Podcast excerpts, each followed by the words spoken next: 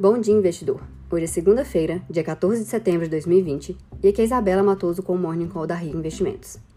Estamos iniciando uma semana que tem tudo para ser de grande volatilidade no câmbio, devido a decisões de política monetária em diversos países, entre eles Estados Unidos e Brasil.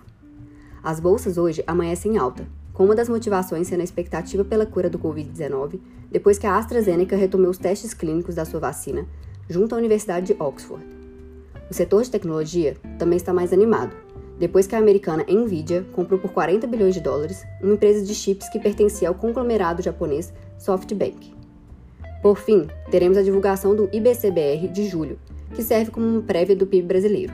Ficamos por aqui e siga Reinvestimentos nas redes sociais para ficar atualizado e conhecer melhor sobre o nosso serviço de assessoria especializada.